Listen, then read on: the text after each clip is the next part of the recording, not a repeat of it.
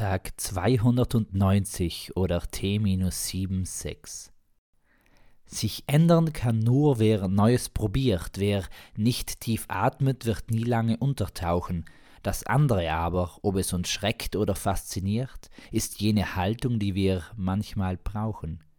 So denkt doch an die Verrückten, welche alles verneinen und Wahrheit verleugnen, die Gesetze hinterfragen und lieber mit eigenem Recht bestücken, um damit das Wissen ihrem Verstand zu beugen.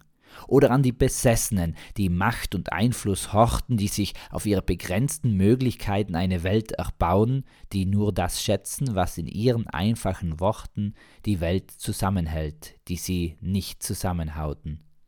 Es braucht also Neues und dafür auch Mut und Hoffnung und Freude, den Blick für das Gute.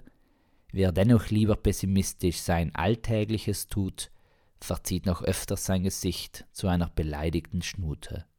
Peace, Amen and out.